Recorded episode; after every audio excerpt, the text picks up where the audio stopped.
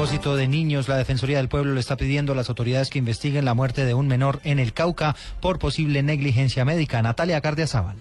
Hace pocos minutos, la Defensoría del Pueblo solicitó que la EPS Caprecom sea sancionada e investigada por negligencia en la muerte de un menor de 14 años que falleció en Popayán en las últimas horas. La Defensoría Regional Cauca asegura que la EPS incumplió un fallo de tutela que obligaba al traslado y atención adecuada del menor de edad, por lo que envió oficios a la Fiscalía y a la Procuraduría para que adelanten las investigaciones. El niño de 14 años requería un trasplante de pulmón urgente y pese a las solicitudes de su familia, la Defensoría y una orden emitida por la Junta Médica del Hospital San José de Popayán, Caprecom no expidió la orden del traslado del menor a un centro de trasplante pulmonar.